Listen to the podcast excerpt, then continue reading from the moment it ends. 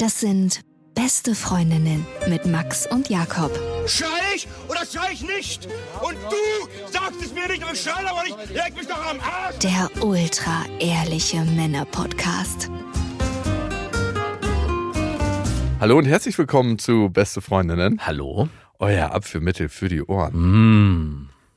Max, kennst du das, wenn man auf einer längeren Reise war und dann nach Hause kommt und es ist wie, als ob man mit frischen Augen auf das guckt, wo man eigentlich wohnt und sich normalerweise zu Hause fühlt und wo alles so selbstverständlich ist und wo man gar keinen Blick mehr fürs Detail hat, dann ist es so, dass man in die eigene Wohnung kommt und denkt, ah, hier wohne ich, okay, okay. Ah, so fühlt es sich nochmal an zu duschen. Ah, so fühlt sich mein Bett an. Hattest du das gerade erst? Das habe ich immer wieder, wenn ich lange unterwegs bin. Ach so. Nee, ich war, ich war lange selber nicht mehr so wirklich lange verreist, dass ich dieses Gefühl hatte. Das letzte Mal war an dem verkorksten Harz, wo ich war. Aber nee, jetzt müssen wir, das Gefühl stellt sich nicht nach einer Woche hart ein. Ja, und vor, Also allem, nicht, überhaupt nicht. vor allem nicht nach äh, Todeswaldharz, wo ich das war. Ja, genau, nicht nach einer Oh. Woche hart. Dieses Gefühl stellt sich nach zweieinhalb Wochen Roadtrip ein. Dieses Gefühl stellt sich nach drei Wochen Indien ein. Boah, ich krieg ein bisschen Fernweh. Ich war, glaube ich, länger nicht mehr weg als zweieinhalb Wochen. Also zwei Wochen max, nicht mal. Ich glaube, eine, eine Woche. Klar, du hast Kinder, aber Mit denen würde es auch gehen. ja. Aber dieses Gefühl kennst du? Hm, Ich erinnere mich ganz dunkel dran. Alles, alles in deiner Erinnerung verblasst. Durch die Schmach der Kinder, die du an dir hast. ich finde das Gefühl total geil, wenn man dann mal wieder neu draufblicken kann. Wie fühlt sich eigentlich alles wirklich an? Sonst ist man so in seinem Trott. Ich wohne ja in einer relativ dreckigen Gegend von Berlin. Ich wollte gerade sagen, in einer dreckigen Wohnung. Ich wollte dir direkt widersprechen. Nee, die Wohnung ist sehr sauber. Ich glaube, es ist das sauberste, was es gibt in dem Stadtteil. ich glaube auch. Ja. Und mir fällt das Fühlst du dich eigentlich wohl in deiner Wohnung? in meiner Wohnung, ja. Hm. Wieso? Warum fragst du denn so? Ja, weil ich. Äh, Fühlst du dich in deiner Wohnung wohl, die du nicht selber eingerichtet hast? ja, aber ich fühle mich Okay. in deiner Wohnung nicht wohl. Das ist Also, schön. Also, also ich, ich fühle mich jetzt nicht unwohl, aber ich komme nicht richtig an. So wie, ja, weil derjenige, der da drin wohnt, auch nicht richtig angekommen ist. Okay, okay, na gut, das würde ja meine Theorie bestätigen. Aber Das ist ja eine Energie nur, die du fühlst. Das hat ja nichts mit der Einrichtung zu tun. ja, kennst du das noch von Freunden früher, zu denen du nach Hause gekommen bist? Und wenn du da reingekommen bist bei denen, hast du dich sofort zu Hause gefühlt? Und dann Ja. warst du bei Freunden, da bist du reingekommen und dachtest so, das hatte ich so ein bisschen, du hast die Schultern leicht hochgezogen und dachtest, ah nee, irgendwas ist hier anders. Irgendwie ist nicht so richtig meins. Ich hatte es früher beim Kumpel, den habe ich kennengelernt, als ich 14 war. Den kenne ich jetzt schon richtig lange. Mhm. Und ich bin das erste Mal nach der Schule mit ihm nach Hause gegangen und wir sind dann so an so Häusern vorbeigegangen und auf einmal kam so eine riesig große, fette Villa. Ja. Also wirklich ein richtig, richtig fettes Ding. Aber ich habe die nur so im Augenwinkel gesehen und dachte so, ah, okay, und wollte gerade dran vorbeilaufen. Und dann ging das Tor so elektrisch auf und er hatte so einen Pieper in seiner Hand und hat so richtig bossmäßig das Tor dann auffahren lassen. Und es war einfach eine Villa, wo alle Nachbarn wahrscheinlich zusammen hätten legen müssen und alle ihre Häuser verkaufen müssen, um diese Villa sich zu leisten. Das war Ja. so eine 3, 4 Millionen So ein Villa. richtig schlechte Launehaus in der Nachbarschaft. So ein richtig fetter Mhm. Bunker. Und dann sind wir da rein und es war einfach alles super geschmackvoll. Richtig schöne Scheuerleisten, offene Kamine, ein Weinkeller. Kamine. Ja, mehrere. Wow. Äh, ein Essenszimmer, dann so hohe Decken. Alles schön in alt gemacht, obwohl es neu war. Also da hat jemand wirklich Geschmack gehabt, der das Mhm. gebaut hat. An so einem Hang war das gebaut mit einem riesen parkähnlichen Garten. Dreifachgarage, die befüllt war mit teuren Autos. Mhm. Also da hat alles nach Geld gestunken. Aber ich habe mich in diesem Haus nie wohl gefühlt. Ja, also ich, das- ich habe mich letztens nämlich gefragt, ich fühle mich bei dir wohl, aber es will sich nicht so ein richtiges warmes Gefühl von zu Hause einstellen. Da bist du nicht der Einzige, der und das ich so berichtet. hab, musste mich so. Weil, äh, jede Frau, die ich bisher getroffen habe, die ich gefragt habe, wie findest du die Wohnung, meinte, ich fühle mich hier schon wohl, aber es will sich nicht so ein Gefühl von zu Hause einstellen. Nein, das ist doch Quatsch. Und dann habe ich gesagt, ich immer, ja, bist du auch nicht. das ist doch Quatsch, ja, genau. Ah, Es ist nie eingetreten. Nein, dann, eigentlich fühlen sich immer alle richtig wohl und auch, ähm, ich Ja, mache ja auch jetzt nicht den Kamin für dich an. Ja, vielleicht, weiß ich nicht. Ich hatte mich das nur gefragt, weil ich finde die Wohnung super schön. Sie ist auch sehr gemütlich eingerichtet. Gemütlich, ey. Komm mir bitte nicht mit einer gemütlichen Doch, das ist, äh, also es gibt gemütliche Ecken. Das ist ja das Wichtige. Du musst ja nicht die ganze Ey, das klingt wie so eine Katze, die einen Kratzbaum Naja, aufgestellt du willst ja nicht die ganze Wohnung nur gemütlich mit Teppichen vollkleistern, aber es gibt halt Nischen, wo man sich auch schon mal hinsetzen darf. Genau. Das ist nicht, nicht auf den Stuhl. Er steht da nur zur Ziele. Erkennst du das Jahr nicht, in dem der designt wurde? Genau. Und Kelpe! Es ist natürlich auch kalt in deiner Wohnung, das kommt noch hinzu. Also es ist wirklich kalt, kalt. Also wenn man nicht richtig Heizung aufdreht, dann bin ja so ein verwöhnter Fußbodengeheizter. Findest du es wohl kalt in der Wohnung? Äh, du musst mal, leb mal in einem Jahr in einem Haus mit Fußbodenheizung, dann hast du die ganze Zeit so eine wohlige Wärme, so die, einer bist du schon. die um dich herum geworden. komplett Mhm. ist. Und wenn du dann in so eine Altbauwohnung kommst, dann merkst du sofort, ich verstehe jetzt auch meine Mutter, die immer gesagt hat, ah, jetzt zieht's. Und bei, äh, wenn ich in Wohnung komme von Freunden, die in Altbau wohnen, denke ich auch immer sofort, ich verstehe, was sie meint. Ich spüre überall am Körper, wo es herzieht. Aber trotzdem äh, war genau das, wenn du jetzt gerade von zu Hause sprichst und nach dem Urlaub wiederkommen und dieses Gefühl von, Vielleicht sind es wirklich die Menschen, die da drin wohnen. ja, vielleicht sind es die Menschen, die da drin Oder es bin ich, der einfach eine andere. Ich fühle mich ja auch wohl, wenn es nicht so ganz ordentlich ist. Ich bin ja jemand, Ja, der. das magst du an meiner Wohnung schon mal gar nicht. Das da, genau, da kriege ich wahrscheinlich. Das ist schon das Erste, was ich fühle, wenn ich reinkomme. Ich sage, okay, ich muss aufpassen, dass ich nicht irgendwie meine Ja. Schuhe falsch hinstelle. Ey, ganz ehrlich, aber dir passieren ja auch immer Sachen. A, ziehst du deine scheiß Schuhe nicht auf dem Dielenfußboden aus, sondern auf meinem ja, Seidenteppich. den, das habe ich ja nicht als Seidenteppich erkannt. Ja, ein, weil du einfach nicht weißt, wie der das ist aussieht. ein Ausleger da. Nein, das ist ein fucking Seidenteppich. Ich bin sogar extra bewusst mit meinen Schuhen auf diesen Teppich gestiegen, um den teuren Holzboden zu schützen. Da krieg ich schon mal die Und schon kriege ich einen anderen runter von dem. Ich so, okay, sorry, wusste ich Ja, aber jeder, wirklich jeder erkennt das. Nur du. Und dann dotzt du immer mit meinen teuren Stühlen irgendwie im Treppenhaus an. Ja, Ich habe auch den Schuh hochgetragen und dachte so, um Gottes Willen, darf ich sie überhaupt machen? Ja, Aber natürlich. Wenn wir beim Teppich sind und du gerade von Frauen gesprochen hast, die das in der Wohnung spüren, ist der mit Absicht dort? Ist das so ein erster Effekt, so von wegen mal sehen, ob sie den ersten Test besteht? Machst du das so? Das Ja, so- genau. Und wenn eine Frau mit Schuhen darauf geht, dann, Dann ist ist schon, okay. schon Ah, ja. unten durch. Genau. Mhm. Das ist schon so mein erstes Auswahlkriterium. Gibt's da mehrere Fallen in deiner ja, Wohnung? ja, gibt ganz viele Fallen. Ich glaube ich auch. Ja, da sind ganz viele ausgelegt. Und Das ist ähm, wahrscheinlich auch so, mal sehen, welches Glas sie greift. Da gibt es wahrscheinlich so edle Gläser und so einfache. Und dann so, mal sehen, welches sie sich nimmt, ob sie wirklich Stil hat. das ist bestimmt nicht so eklig. Ja. Oder wenn sie dann den, die beiden Wasserhähne sieht und vielleicht erkennt sie, dass aus dem einen das gute gefilterte Sonnenquellwasser kommt und aus einem das Mond geerntet. genau die Rohrperle. Mal sehen, welches sie aufdreht. Ah, okay. Wie ist Ihr Selbstwertgefühl, wenn Sie sich nicht das gute Wasser gönnen? nee, nee, so ist das nicht. Aber wie gemütlich machen die Menschen, die in einer Wohnung wohnen, die Wohnung? Das ist ja so ein bisschen so, als ob du auf eine scheiß Party mit coolen Leuten gehst und die Party wird cool, weil du einfach gerne mit den Leuten Zeit verbringst. Mhm. Und so wird es dir in meiner Wohnung gehen. Ja, ich bin ja eigentlich gerne mit dir zusammen, aber irgendwie in der Wohnung will es mir nicht so richtig warm werden. Komisch, dann ist es so. Die Wohnung von meinem Kumpel, beziehungsweise die Villa, ich habe irgendwann gecheckt, warum ich mich da nicht wohlfühle. Das war in dem Moment, als wir eingetreten sind, hat sich sein Verhalten komplett verändert. Er war super vorsichtig, super zurückhaltend Mhm. und erst Jahre, Jahre später habe ich wirklich in voller Tiefe erfahren, was er für einen Tyrannen-Stiefvater hatte. Ah. Der Stiefvater war wirklich der absolute Vollwichser. Hatte der auch einen Seidenteppich vorne als Läufer? Nee, aber der hatte ganz viele andere Sachen, die wir nicht anfassen durften. Also, A, durften wir diesen Luxus, den er um sich halt geschaffen hat, nie richtig nutzen. Also, wir haben es dann trotzdem gemacht, wenn er weg war, die Sauna benutzt und seinen Weinkeller und sind auch seine Autos gefahren. Aber wir haben immer geguckt, wie die Felgen stehen von dem Auto und haben den dann so zurückgeparkt. Aber er hatte sich nicht die Kilometerstände Der hat, hat sich nicht die Kilometerstände Ah. aufgeschrieben, aber er hat immer geguckt, wie die Autos parken. Ich weiß nicht, warum er das eine nicht gemacht hat. Ja, wahrscheinlich, weil er mit den Autos so selten gefahren ist. Die standen wahrscheinlich nur. Und das Da eine, wenn er reingeguckt hat, hat er gesehen, okay, steht, Tür zu. Vielleicht. Wer weiß. Und dass er die Sauna nicht nutzen dürftet? Ja, der wollte das einfach nicht. Der wollte nicht, dass wir daran Freude haben. Es Der, gibt wirklich nichts Schöneres, wenn man als Eltern seinen eigenen Kindern bestimmte Dinge nicht gönnt. und das war genau das Problem. Das war nicht sein eigenes Kind. Ah, okay. Das war sein Stiefvater. wichtiges Detail, habe ich Und der hat immer gehört. seinem Stiefsohn das Gefühl gegeben, ey, wenn deine Mutter nicht wäre, ich hätte gar keinen Bock mit dir abzuhängen. Kleine Situation, Du bist hier nicht mal Gast.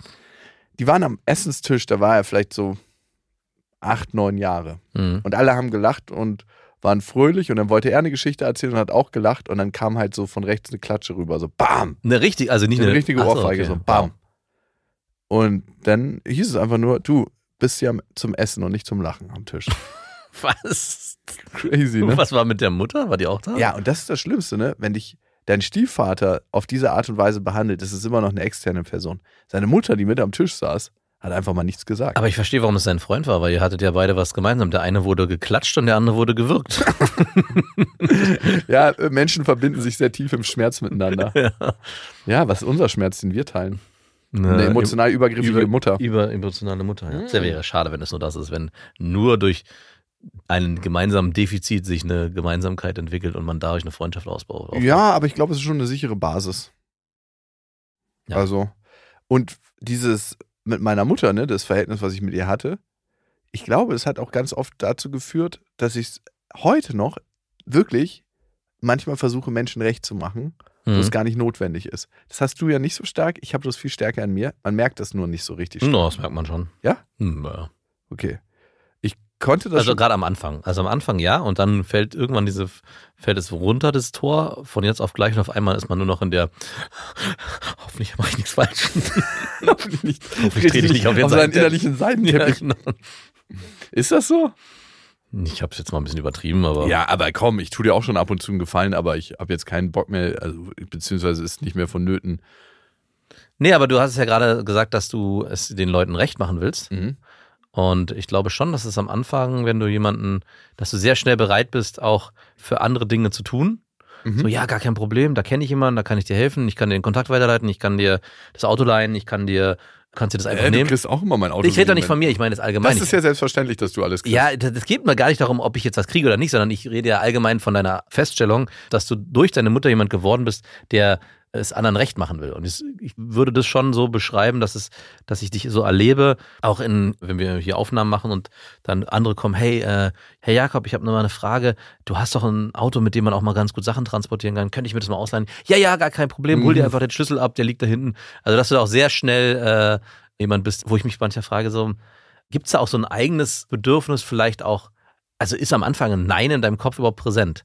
Manchmal das Gefühl, es gibt am Anfang gar kein Nein. Es gibt eigentlich, wenn man dich fragt, eigentlich nur ein Ja und dein Blick geht, wird auch ganz groß und dann, wenn ich dich dann so erlebe und wir danach sprechen, dann kommt so ein, ey, eigentlich habe ich gar keinen Bock, das dem zu geben, aber jetzt habe ich schon Ja gesagt, wie komme ich da wieder raus? und das ist ja bezeichnend für jemanden, der es anderen recht machen will, dass er sich eigentlich selber übergeht. Und dass ich zu mir nicht stehe, ganz häufig. genau, dass er sich selber übergeht. Ja, genau. Genau. Und das stelle ich immer wieder bei mir fest. Die letzte Situation war, dass ich ja einen Monat im Urlaub war Mhm. und dieses Haus angemietet habe dort. Mhm. Und es ist ein Riesenhaus gewesen, weil es gab keine kleineren für den gleichen Preis. Ja, das hört sich an wie eine ganz schön schlechte Ausrede. Nee, es war auf jeden Fall ein großes Haus.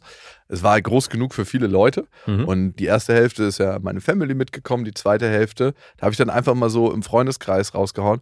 Ja, es ist ein großes Haus, falls es sich euch irgendwie packt, kommt und besucht mich. Ja. Und erst als ich es dann ausgesprochen hatte, dachte ich mir so, fühle ich das eigentlich gerade? Weil ich habe mich irgendwie schlecht gefühlt, das alleine zu nutzen, dachte ich, muss es teilen. Mhm. Und ich wollte es auch irgendwie anderen Leuten zugänglich machen, so eine schöne Erfahrung. Ja. Und dann wusste ich gar nicht mehr so richtig, ob ich es fühle. Und dann haben die meisten Leute das so abgetan als Spruch. Aber einer hat sich gesagt, ah ja, hört sich doch gut an. und der hat sich dann bei mir gemeldet und gesagt, so ja, könnte ich mir schon für mich vorstellen. Wann wäre denn das ganz konkret? Und in dem Moment habe ich gedacht, so halt, stopp.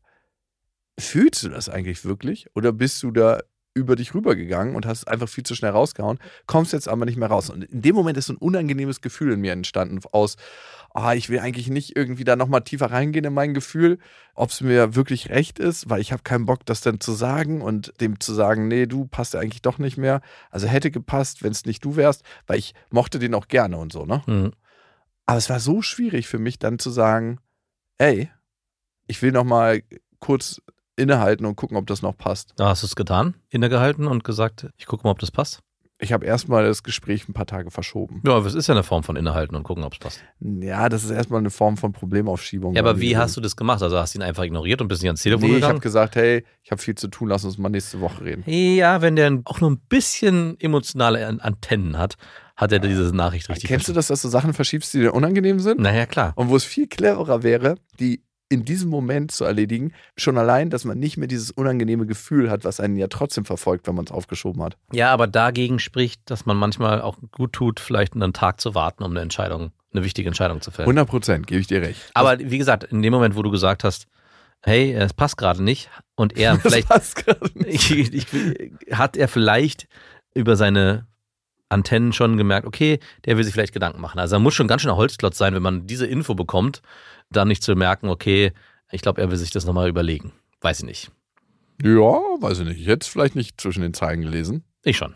Du schon, ja. Du bist Klar. ja auch wirklich Ja, ja. jemand, der mit ganz feinen Ich hätte, nee, weißt du, was ich gemacht hätte? Ich hätte es noch viel schlimmer gelesen. Ich hätte, Der will gar nicht, ich, ich, genau, komme. ich hätte dann, dann direkt eine Sprachnachricht hinterhergefeuert. Alles gut, ich Du, komme. äh, alles klar, ich habe schon verstanden. Es brauchst dich auch gar nicht rechtfertigen, ist auch gar kein Problem. Macht mit unserer Beziehung auch nichts. Ich komme einfach nicht, ist schon okay. Und dann hätte ich dich wiederum ignoriert. Danke, dass die Last von meinen Schultern fällt. naja, dieses Gespräch kam auf jeden Fall. Mhm. Und ich habe schon ein richtiges unangenehmes Gefühl ha- gehabt vor dem Anruf. Und dann habe ich angerufen und gesagt so, ey, ich will einfach Tacheles mit dir reden. Und er so, ja, ja, ich kann es mir schon denken. Es ist dir alles ein bisschen viel. Mhm. Und? Ich habe gesagt, ah, ich weiß nicht genau, ob es mir zu viel ist, aber ich habe gemerkt, dass ich das ganz schön lapidar einfach so rausgehauen habe, dass alle vorbeikommen können. Und ich habe immer das ganze Jahr über so viele Menschen um mich herum, die alle was von mir wollen, in meiner Firma, in meinem Familienkreis, auch bei Freunden, dass ich einfach mal eigentlich keinen einzigen um mich herum haben wollte. Das hast du so gesagt? Ja. Und trotzdem merke ich, dass ich mich freuen würde, wenn du kommst. Für mich ist es halt so ein bisschen die Sache, sind wir dann sehr unabhängig voneinander, dass jeder das macht, worauf er Bock hat. Also ich bin kein Reisebegleiter oder Reiseservice Mhm. und ich weiß auch nicht, wie lange. Und dann hat er gesagt, und das fand ich ziemlich cool, du, weißt du, was ich viel besser fände, wenn du wirklich nochmal einen Moment innehältst und fragst dich, ob das auch überhaupt in Ordnung ist oder ob du ganz spürst, alleine sein zu wollen. Also ob selbst die paar Tage okay sind für dich. Und ey, du, gar kein Problem. Ich finde immer, man sollte dann zusammenkommen, wenn man gerade Bock hat und wenn man gerade was anderes vorhat, dann hat das ja nichts mit mir zu tun, sondern das ist dann einfach gerade an der Tagesordnung. Und es ist mir viel wichtiger, dass wir transparent miteinander sind, als dass einer sich für den anderen verbiegt. Und dann habt ihr miteinander geschlafen.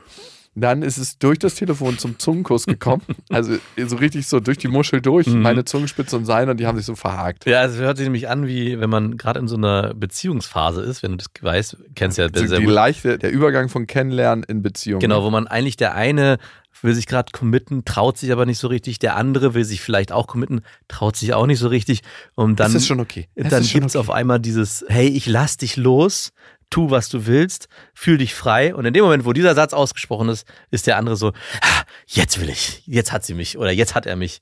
Und Du meinst eigentlich nur ein psychologischer Takt. ich will, das will ich ihm nicht unterstellen. Da, so weit würde ich nicht gehen wollen. He got me. Äh, aber äh, du bist äh, wahrscheinlich, das würde ich jetzt gleich raushören, Falle Falle- getappt. in die Falle getappt.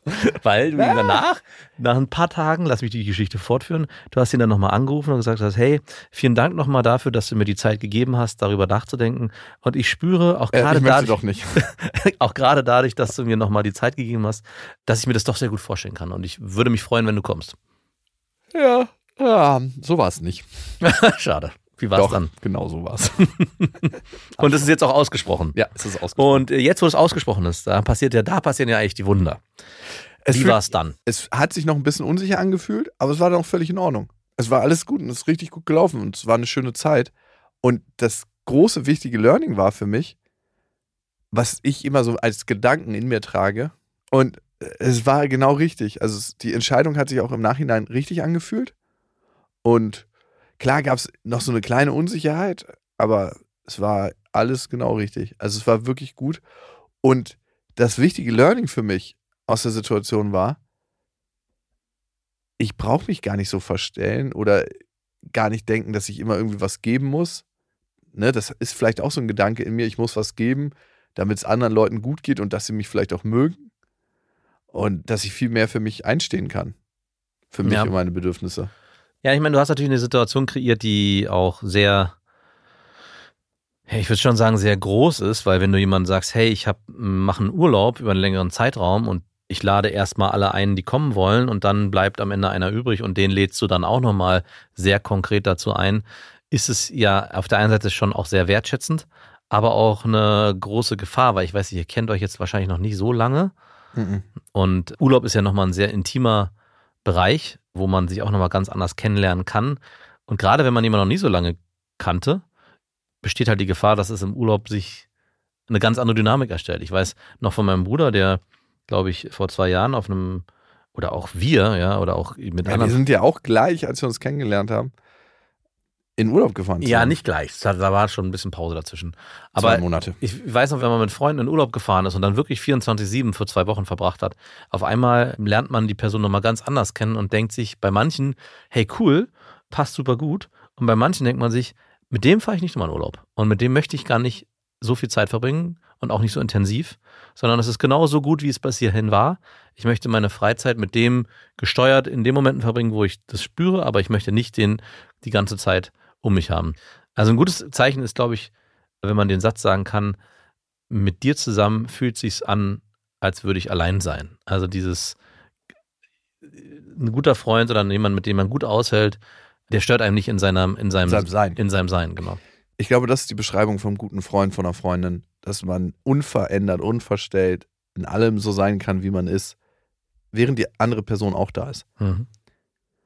Also, dass wirklich gar nichts ist, wo ich denke, oh, hier muss ich innehalten, hier darf ich nicht so oder das oder dies. Und das macht das auch unanstrengend, ne? Und klar, die Gefahr läufst du immer, wenn du jemanden noch nicht so gut kennst, aber es hat alles gut funktioniert. Und für mich war das wirklich so ein krasses zu mir stehen. Also es hört sich so banal an, aber dieses Innehalten, ich wäre da früher immer rübergebügelt und hätte gedacht, ach ja, okay, jetzt machst du es, um das unangenehme Gefühl des Absagens oder des doch Einlenkens zu vermeiden. Jetzt ziehst du es einfach durch, jetzt hast du es angeboten, jetzt machst du es auch. Und heute bin ich so, auch weil ich das gelernt habe von meinem Vater als schlechtes Vorbild aus meiner Sicht, Mhm. mache ich es anders. Mein Vater ist ja sehr ähnlich in vielen Fällen. Oh ja. Ja, macht das, gar kein Problem, könnt ihr vorbeikommen, macht ihr alles so. Und bei meinem Vater erlebe ich es ganz oft so, dass er schon so Opfer seiner Entscheidungen in dem Punkt geworden ist. Ja, aber immer, vor allem kann er sich auch gar nicht mehr anders entscheiden, weil auch nur diesmal nicht oder wer mir diesmal nicht so lieb, würde schon zu einer krassen Abfuhr führen bei den Leuten, weil sie es, sie würden es gar nicht verstehen. Das, hat, Das ist doch hier unser Grundstück. Nee, weil die, Entwer die, äh, die Bewertung des Ganzen viel, viel höher auf einmal wird. Weil wenn es immer kein Problem ist, wenn immer alles eine krasse Leichtigkeit hat und immer wird Ja gesagt und nie Nein, dann ist auch nur ein kleines, nur ein kleiner Einräumer seiner eigenen Zeit oder seiner eigenen Wertigkeit. Du, ich merke irgendwie dieses Wochenende. Was? Du schreibst dir selber einen Wert zu? Jetzt hör mal auf, bitte. Das ist doch lächerlich. brauche ich ein bisschen Zeit für mich. Bitte was? Das war doch nie ein Problem. Warum ist es denn jetzt ein Problem? Ist irgendwas mit uns? Und da muss man aufpassen, dass man nicht in diese Falle tappt. Wenn man jemand ist, der immer zu allem Ja und Amen sagt und sich selber gar keine Grenzen setzt, dann sind die Leute um einen herum, wenn man Grenzen setzt, extrem irritiert oder können sehr irritiert sein. Ja, wann hast du denn mal Probleme für dich einzustehen? Also selten. Äh, Ich habe aber zum Beispiel, spiele ich ja dieses tolle Rollenspiel, D&D. Und da ist es oft so, dass ich schon in ein paar Gruppen das Gefühl hatte, ey, ich fühl's gar nicht. Man hat sich dabei irgendwie schon zwei, dreimal gesehen und darauf eingelassen. Und es ist auch eine Wie riesen... so eine Affäre. Ja, das ist eine riesen Kraft, auch, auch diese fünf Leute mal zusammenzubringen. Und dann geht es nicht darum, wenn man selber aussteigen will. Das ist noch das Einfache, zu sagen, hey, ich spüre es nicht, ich will raus. Aber wenn man einen in dieser Konstellation nicht leiden kann oder merkt, hey, hier floats gar nicht, und das anzusprechen und zu sagen, hey du, ich merke zwar, dass ich weiß ja nicht, wie es euch geht, aber ich Oh. habe mit dieser Person wirklich Probleme und die Person ist auch noch dabei. Das, das ist ja das Wichtige. Ey, so eine Toilettensituation muss man abpassen. Ey, und das war wirklich, ich, ich hatte das jetzt einmal, wo ich das genauso angesprochen habe. Zum Glück ging es nicht nur mir so, damit bin ich auf ein gutes Fundament gestoßen, weil ich hatte das so angefangen, dass ich gesagt habe, hey, ich merke, ich möchte mit dieser Person so eigentlich nicht mehr zusammenspielen. Wenn ihr das gleiche Thema nicht habt, dann ist es kein Problem, dann würde ich aussteigen, ich würde mich zurücknehmen. Natürlich. Und dann sickerte es so langsam durch, na, nee, mir geht es auch ein bisschen so. Und ich finde, und dann wurde der halt wirklich in dieser Konstellation, wo wir da saßen, das ist alles per Zoom entstanden oder halt ein Online-Call, wurde der, es muss auch hart sein für denjenigen. Der hat auf einmal Wahrheiten gehört, die er vorher noch nie gehört hat. Also zumindest offensichtlich nicht, weil seine Reaktion war auch entsprechend verhalten. Wieso, was hat er gesagt? Nichts. Beziehungsweise nicht sehr viel. Ey, Was, was war das? Warum Mhm, okay, wolltet ihr den denn mhm. draußen haben?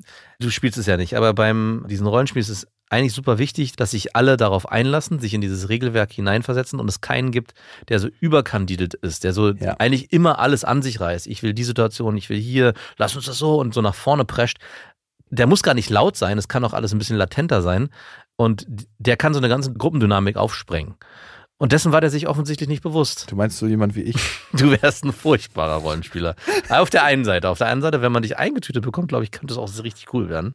Das hab, ich habe mir schon ein paar Mal darüber Gedanken gemacht. Was? Ja, doch, ich habe mir schon überlegt, wie das wohl wäre. Du könntest auf der einen Seite wäre. Immer auf den Autofahren bist du mit Nein, nicht auf der- ich hab anderen eigentlich Palm- ich Wie hab jetzt wäre nicht- das wohl, wenn Jakob So- jetzt hier heute mitgespielt So sehr bist du nicht in meinem Kopf. Aber es gab schon mal die eine oder andere Situation, wo ich dachte, hey, du könntest bestimmt auch sich gut in so eine Rolle hineinversetzen, aber du wärst auch jemand, der sich null an die Regeln hält und alles sprengen würde. Von daher wär, würde man, man dir würde man genau so ein Gespräch führen. Aber das, du würdest eben nicht so reagieren, so mit, mhm, aha, sondern würdest sagen, das sehe ich anders. Nur weil ihr hier alle nicht das entsprechende Mindset habt. Ich ich mache mir mein eigenes Rollenspiel. Komisch, ne? Ich bin weg. Da kann ich wieder gut für mich einstehen. Ja. Aber dass ich da so ambivalent bin, so irgendwie nicht mit einer klaren Linie, sondern bei manchen Menschen, die mir dann ein bisschen näher stehen. Also es gibt manchmal dann so den Scheißegal-Modus, ihr könnt mich alle mal. Hm. Und dann kann ich so sagen, ja, ist mir doch egal, was ihr macht. Aber dann gibt es auch manchmal, dass ich es halt nicht so gut kann. Ja, und deswegen, du hattest mich ja gefragt, wo ich das bei mir hatte. Im Alltag finde ich es nicht so schwer, aber in so konstruierten Situationen finde ich es manchmal echt erstaunlich, warum mir das da manchmal so schwer fällt. Also gerade, aber es ist auch nicht leicht, jemandem direkt zu sagen, yo, du bist, Du bist ein Vollfasten. wir wollen dich, wir wollen dich nicht, ist ja auch hart. Und umgekehrt zu sagen, hey, ich merke, dass mir das irgendwie nicht passt, fällt mir wiederum einfacher. Also zu sagen, ich möchte nicht. Aber guck mal, du erinnerst dich vielleicht auch daran, es gab früher auch oft die Situation, wo du mich angerufen hast, hey, da ist eine Party, hey, da ist eine Veranstaltung, hey, wolltest du mit, willst du mit? Und ich habe irgendwann klar gesagt, du, ich habe keine Lust, ich will nicht. Und dann ich, hatten wir auch mal einen Streit, glaube ich, dass du sagst, ja, ey, ich frage dich immer und du kommst nicht mit. Und oder eine Zeit lang war es auch so, dass ich kurzfristig Nein gesagt habe. Und das war aber im Endeffekt eigentlich immer ein für mich einstehen. Also nicht immer, natürlich gab es auch mal, gibt es auch Faulheit und kein Bock. Und es ist auch nicht korrekt, kurzfristig abzusagen, wenn man vorher zugesagt hat. Aber wenn diese Situationen nicht eingetreten sind, war das schon genau das, dass ich gesagt habe, hey, es geht mir nicht darum, keine Zeit mit dir zu verbringen, aber ich merke gerade, ich möchte das nicht Mhm. und ich möchte lieber bei mir sein, ich möchte was anderes machen und von daher muss ich dir leider absagen. Und ich glaube, umgekehrt war es oft so, oder so habe ich dich zumindest wahrgenommen, du hast eigentlich immer zu allem Ja gesagt. Also es, vieles, wenn wenn es um irgendwelche Veranstaltungen ging, irgendwelche Situationen, zum Beispiel mein Bruder und du und ich wollten mal einen Snowboardurlaub fahren. Du hast ja gesagt, gar kein Problem, hast voll Bock drauf. Und am Ende sind mein Bruder nicht alleine gefahren, weil du irgendein andere, ich glaube, so einen, einen Dreh hattest oder so. Der, klar, das war wahrscheinlich beruflich wichtig, ich erinnere mich nicht mehr genau. Aber da hast du auch erst ganz kurzfristig so, ja, äh, übrigens, und ich kann mir nicht vorstellen, dass er nur eine Woche vorher entstanden ist. Das war wahrscheinlich schon länger im Gespräch. Und das war auch so. Wahrscheinlich wolltest du beides zusagen, keinen von beiden absagen und hast aber auch nicht für dich eingestanden. Hast nicht gesagt, hey, ich merke, mir ist das wichtiger, das ist gerade gekommen und ich muss euch leider absagen, es tut mir wirklich leid, sondern es war wirklich so zwei Tage vorher, ich komme übrigens doch nicht mit. Und ich stand dann so, okay, ist alles gebucht, dann fahre ich mit meinem Bruder alleine. Aber ich habe meinen Anteil gezahlt. Ja, du hast deinen Anteil gezahlt. Ich glaube auch, wir haben, ich glaube auch, wir haben, Eine Strafe. nee, wir haben, glaube ich, äh, sogar auf deinem Anteil so ein bisschen, wir haben sogar da, ich weiß gar nicht, was wir haben. Das, sie, das sieht dir mal wieder ähnlich Wir haben, glaube ich, ein. Upgrade gemacht oder so. Wir haben, glaube ich, das kommuniziert an der Rezeption. Wir sind nur zu zweit und haben dann zwei, ein würden besseres. Zwei-Bettzimmer bekommen, anstatt ein Drei-Bettzimmer. Irgendwie sowas. Ja, wir würden gern das Liebesnest hier Ja. haben und buchen. Ja, ja, das sieht dir und deinem Bruder ähnlich. Ja. So gut. Eine andere Sache, die mir letztens aufgefallen ist. Ganz kurz nochmal. Wenn jetzt eine Affäre, mit der du zurzeit was hast, auch fragen würde, hey, ich habe gehört, du fährst da ja nach Ja. in einen monatigen Urlaub und das ist ja ganz schön. Ich würde gern mitkommen. Wie ja. würdest du da im ersten Impuls reagieren? Einer, mit der du jetzt auch gerade ein bisschen intensiver bist. ja, wie gut verstehe ich mich mit der? Richtig gut? Schon, schon sehr gut, aber es ist definitiv nur eine Affäre. Also du, ihr trefft euch vielleicht einmal die Woche, vielleicht dreimal alle zwei Wochen. Also dreimal in zwei Wochen. Mhm. Würde ich eher Nein sagen. Sofort? Würde ich erstmal mich ein bisschen rauswinden. genau, ich würd sagen. ja, ich schau mal, ich spreche das mal ab. Es sind ja auch noch ein paar andere Leute vor Ort. Ja, warum darf der nicht dann nicht mitkommen? Äh, ja, weil die Zimmer belegt sind. Ich dachte, das ist so ein großes Haus. Ähm, ja, ich melde mich nochmal dazu. Ey, ich habe die außerdem, wenn ich meine Ex-Freundin kommt mit. ja, genau. So wahrscheinlich würde ich es regeln. Aber Easy. wenn ich es voll fühlen würde, warum nicht? Ja, Andere Sache, ich möchte nicht vom Thema ablenken. nee, natürlich nicht. Das kam mir nur gerade so. Bist du ein guter Verlierer? Äh, ja. Gibt es aber auch so bestimmte Menschen, gegen die du schlecht verlieren kannst? Weil ganz viele behaupten ja, sie sind so wahnsinnig gute Verlierer, aber dann gibt es so zwei, drei Familienmitglieder oder zwei, drei Freunde, gegen die sie ganz schlecht verlieren können. Nee. Wirklich, du hast keinen, gegen den du schlecht verlieren kannst. Nee. Also, Gegen mich? nee, gegen dich verliere ich ja eh immer. Also in den, in, Also also in den Gebieten, die du aufmachst, weiß ich schon, okay, ich brauche nicht mit dir ringen, ja, obviously. Dann das Thema Klimmzüge oder so, da, also das, keine Ahnung, das, da, ich bin einfach kein Calisthetiker. Vorsicht, Achtung. Achtung, Cardio. Achtung, Cardio. Klar, wenn ich dich jetzt frage, hey, wollen wir hier ein Computerspiel gegeneinander spielen? Wenn ich meinen Raum aufmache, dann brauchen wir gar nicht drüber reden. Aber so, so ist es ja bei dir, ja. Wenn du oft ist es so, dass du äh, Gebiete aufmachst, wo du sagst, wo du weißt, hey, hier habe ich eh einen meilenweiten Vorsprung. Wollen wir uns hier man, wollen wir uns hier challengen? Ich so, ja, kl- klar, gerne, natürlich. Ich, ich mach gerne. Ich spiel, ich bin ein sehr guter Verlierer. Ich spiele das Spiel gerne mit. Nee, äh, ich habe erstaunlicherweise auch durch das viele Spiel in letzter Zeit, für mich ist Verlieren, so blöd sich's anhört, es geht um die Erfahrung, nicht um das Gewinnen oder Verlieren am Ende. Was Natürlich ist denn das für eine Haltung, die du zum Leben hast? Äh, die die habe ich nicht zum Leben. Die, Doch, aber das wäre genau eine geile Haltung zum Leben. Es geht ganz oft nicht ums Verlieren oder Gewinnen. Hm. Es geht um die Erfahrung. Ja, natürlich, vielleicht habe ich die auch ein bisschen im, im Leben. Aber ich, ich, es ist nicht, trotzdem nicht so, dass ich nicht lieber gewinne. Also ich gewinne trotzdem lieber. Und ich ärgere mich auch, wenn ich verliere. Aber ich finde, die Erfahrung währenddessen ist tausendmal wichtiger und wertvoller als das Gewinnen am Ende. Und das kann man manchmal erst im Nachhinein sehen, dass die Erfahrung das viel Wichtigere ist als das Gewinnen oder Verlieren. Weil ganz häufig macht ja ein Verlieren was viel, viel Stärkeres mit einem und mit der persönlichen Entwicklung als ein Gewinn. Mhm. Und ich finde, wenn man das Leben so als endloses Spiel sehen kann, Mhm. mehr und mehr, hat es eine richtig geile Perspektive. Ja. Also, ey, wir verkrampfen uns in so vielen Situationen und denken so, okay, das muss ich jetzt so und so und so und so machen. Vielleicht ist das Leben eigentlich nur eine Aneinanderkettung von Erfahrungen, die wir machen wollen. Und die Qualität der Erfahrung heißt manchmal verlieren, manchmal gewinnen. Mhm. Und daraus entwickeln sich verschiedene Prozesse. So wie wenn man eine schmerzhafte Zeit durchmacht und sich manchmal denkt, so, oh Gott, ist das abgefuckt in der Zeit.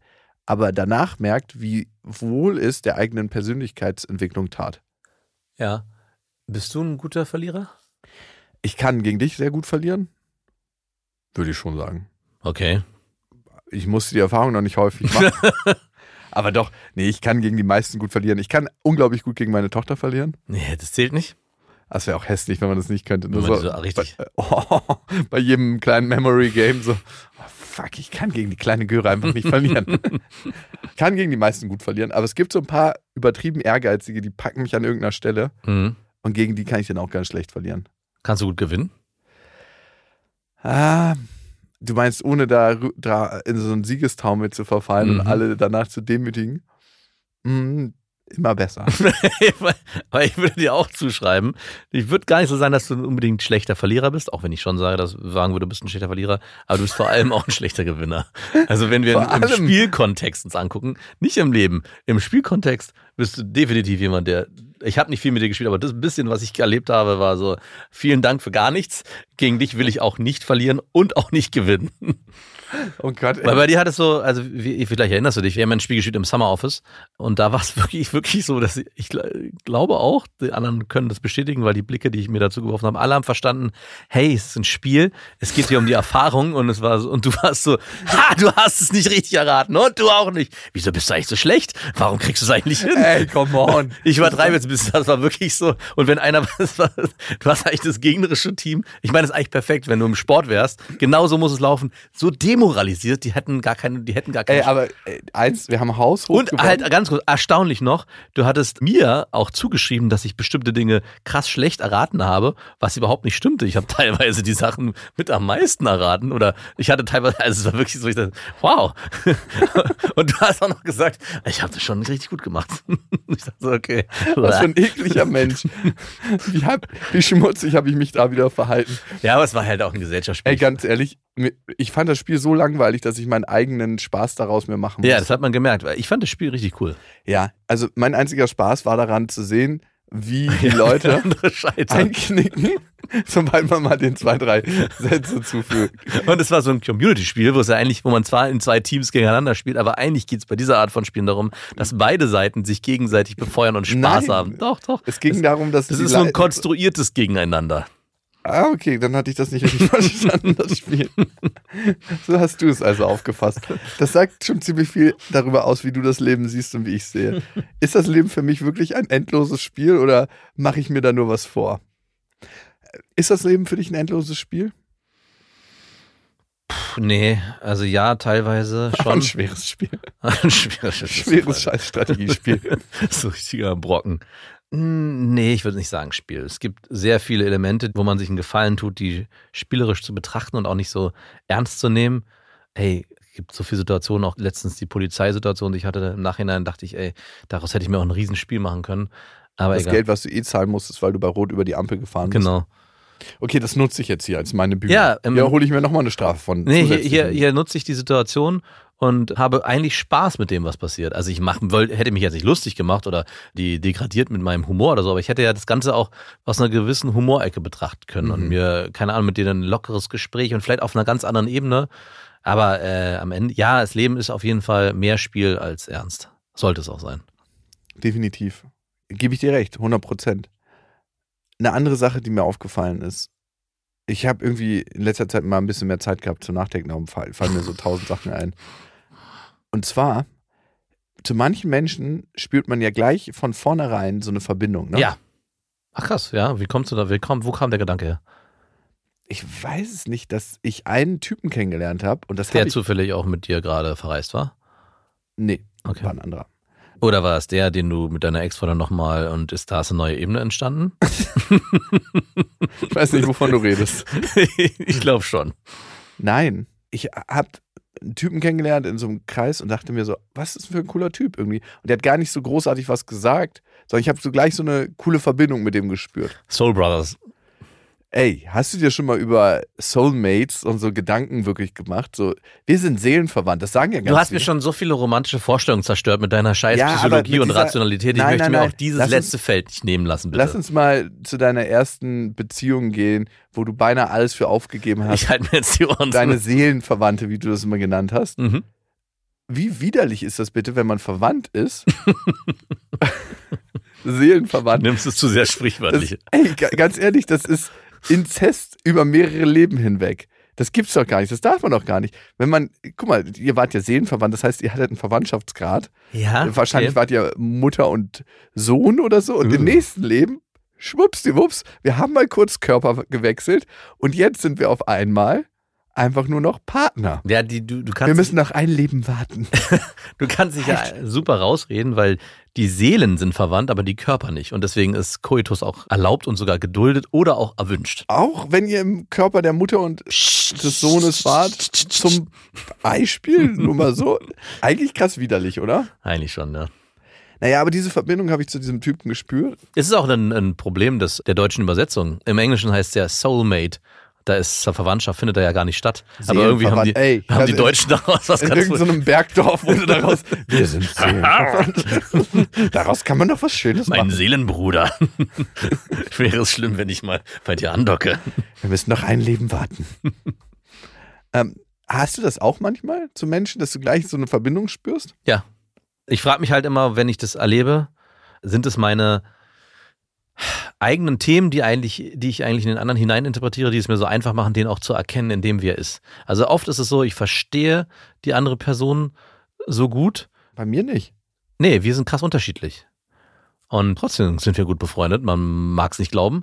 Und genauso frage ich mich ja auch bei äh, Menschen, die ich kennenlerne oder auch kennengelernt habe, dass ich dann, wenn ich das wirklich überprü nochmal überprüfe im Nachhinein, ganz viele Sachen, die mich sofort angezogen haben, wenn es jetzt nicht Frauen waren, sondern wirklich Freunde, dann waren es eigentlich Themen, die ich selber auch in mir trage, die ich bei denen so gut verstehen konnte, weswegen ich auch ganz schnell eine Bindung aufbaue zu denen.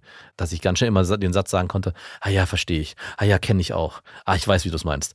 Und am Ende ist es eigentlich ziemlich schade, dass es immer sich auf, und das hattest du am Anfang kurz äh, angedeutet, auf einem Defizit Ja. bezieht, dass die Basis eigentlich immer ein Defizit ist. Also irgendwie, Dein Leid ist auch mein ja Leid. genau, dein Leid ist auch mein Nee, das Leid. meinte ich überhaupt nicht. Also bei mir ist die Verbindung nicht auf einem Defizit, sondern ganz oft so, dann, dass ich einfach so eine Verbindung spüre. Und das hat jetzt nicht die Begründung, dass ich denke, meine Schmerzen, deine Schmerzen, sondern es passiert schon vorher. Manchmal ist es so, dass Menschen in den Raum kommen und die so eine ganz bestimmte Ausstrahlung haben, die mich anzieht.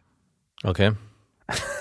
Ja, das ist auch das, was ich meine. Und ich bin da ja eher jemand, der die Sachen negativ sieht. Und ich bin dann sehr schnell, wenn ich die Person dann kennenlerne, dass ich genau das, was ich gerade beschrieben habe, merke, dass das ist auch das, was der ausstrahlt, was mich triggert. Das finde ich eigentlich schade. Aber was hat dich bei mir getriggert? Nicht, wir haben uns am Anfang auch nicht leiden können, wenn du dich erinnerst. Ich mochte dich gleich. Das ist eine krasse Lüge. Nein, aber ich, ich mochte dich nicht so wirklich, aber ich habe trotzdem eine Verbindung gespürt. Okay. Du nicht? Du hast auch keine Verbindung gespürt. So Doch, ich habe eine Nein. Verbindung. 100 Prozent. Okay, sorry. Du bist da so angewatschelt gekommen mit deinen Segelschuhen. Da dachte ich mir, was? Du hast gesagt, oh, was für ein interessanter Typ. Nee, aber du hast schon gleich einen dicken Johnny gemacht. Da dachte ich, ich gucke mir den mal genauer Es ist an. so erstaunlich, wenn du das so beschreibst und deine Wahrnehmung von mir und meine Wahrnehmung von mir damals selber, die ich hatte, ich hätte, würde niemals behaupten, ich wäre jemand, der einen dicken Jolly gemacht hat. Ich war jemand, der so klein mit Hut war. Ja? So selbst, ich hatte zwar immer einen guten Selbstwert und ich konnte mich, glaube ich, immer gut behaupten, aber ich hatte kein Selbstbewusstsein, was nach vorne ging. Also wenn mich jemand, ich habe mich auch auf Partys immer krass unwohl gefühlt. Ich war immer so, ah nee, jetzt kommt da wieder jemand, mit dem ich reden muss und der mich vielleicht, der, oh, der ist so, alle sind so groß und ich bin so klein. So war immer mein, Wirklich? mein ja, ganz krass. Den ich habe nämlich hast du nie vermittelt. ich war letztens auf einer Party, das hatte ich glaube ich schon mal erzählt, von einem guten Kumpel, ähm, wo seine Tochter gesungen hat. Das hatte ich erzählt. Und da Ah, waren ja. ganz viele von den Leuten, mit denen ich früher auch immer wieder mal in unterschiedlichen Kontexten auf unterschiedlichen Partys getroffen habe. Und das war so ein krasser, habe ich ja auch gesagt, ein krasser Reality-Check, weil die heute sozusagen so, äh, was ist mit den Leuten Vor passiert? den habe ich mich versteckt. Und damals, wenn ich aber zurückgucke und gucke, wie es damals war auf diesen Jugendpartys oder auch WG-Partys, waren die alle so nicht groß körperlich, sondern für mich wirkten die so, boah, der macht das und der hier und das und wow, was für eine coole, was für coole Hobbys und so. Und wenn ich, und immer wenn ich mich angeguckt habe, habe ich mich immer so krass klein gemacht. Und wenn ich das jetzt abends im Nachhinein nochmal mir genau angucke, was eigentlich war, wo die herkamen, wo ich herkam, Waren alle klein. was ich konnte, was die konnten, was ich, was mich eigentlich ausgemacht hat, was die ausgemacht hat, hätte ich mich nicht nur verstecken müssen, sondern ich hätte da mit strahlender, breiter Brust durchlaufen können und sagen können, hey, ich bin's. Und genau, ihr wisst warum. Mhm. Aber ich war halt so klein mit Hut. Und so haben wir uns kennengelernt. Ungefähr äh, so war meine mentale Einstellung. Und dann meine Abneigung dir gegenüber war auch, und das habe ich auch ganz viel gelebt damals, ich habe eigentlich jeden immer erst mit Abneigung reagiert, weil ich Damit du nicht enttäuscht werden kannst. Genau, damit ich nicht enttäuscht werden kann und ich musste mich so auch nicht auf niemanden einlassen. Das war so ein riesen Schutzschild. Auch eine interessante Perspektive auf Menschen, die manchmal arrogant wirken. Ja. Es kann einfach aus dem geschuldet sein, dass sie schon enttäuscht wurden des Öfteren und nicht nochmal enttäuscht werden wollen. Ja. Könnte auch sein, dass sie einfach nur Arschlöcher sind. Das könnte auch sein. Aber wie ist denn das jetzt mit deinem Soulmate, den du getroffen hast? Soulmate ist ein bisschen übertrieben. Worauf würdest du es begründen, dass du gleich eine Verbindung gespürt hast? Und hat er diese Verbindung auch gespürt? Und habt ihr es auch gleich beim ersten Mal besprochen, dass es diese Verbindung gibt? Ein Schritt nach dem anderen. Also, äh, wir, wann, wann hast du denn das das letzte Mal besprochen mit jemandem, dass du eine Verbindung spürst? äh, ich habe nicht Verbindung, habe ich nicht genommen, das Wort. Ich habe auch äh, nicht gesagt. ja, okay, sag mal mit einem Kumpel, wann hast du das letzte ja, jetzt letztens. Ich habe hab ich dir auch schon erzählt, ich habe jemanden kennengelernt. Ich mag den echt sehr, sehr gern und fühle mich mit dem auch verbunden. Ja, noch was? Aber das habt ihr besprochen. Hey, ich fühle mich total Nein, verbunden. eben nicht. Ich habe nicht gesagt, ich fühle mich verbunden, sondern ich habe ihm gesagt, ich freue mich sehr, dass ich dich. Dass Nee. du mich kennengelernt hast. Genau, ich freue mich sehr, dass du mich kennengelernt hast. Nee, ich bin sehr, sehr froh darüber, dass ich dich kennengelernt habe und ich schätze sehr, dass du in meinem Leben getreten bist und ich schätze auch unsere Freundschaft. Ich glaube, sowas habe ich gesagt. Ich bin mir nicht ganz sicher. Und was hat er gesagt? Er auch, er hat es bestätigt. Und wie, das, wie es so ist in Beziehungen. Danke. Und wie es so. Danke. Das sind 10 Sekunden Pause. Äh, danke. Und wie es so ist in einer Beziehung am Anfang, Danach ist dann auch die Liebe verflogen. Ja, Ah. ihr habt einfach die Katze nicht lange genug im Sack gehalten. Ja. Man muss einfach sagen, dass dadurch hat sich dieses Knistern, diese Ja, Spannung dieses, zwischen man muss euch. diese Spannung einfach immer aufrechterhalten. Ich weiß doch nicht, ob ich dich so richtig mag. Das habe ich jetzt festgestellt.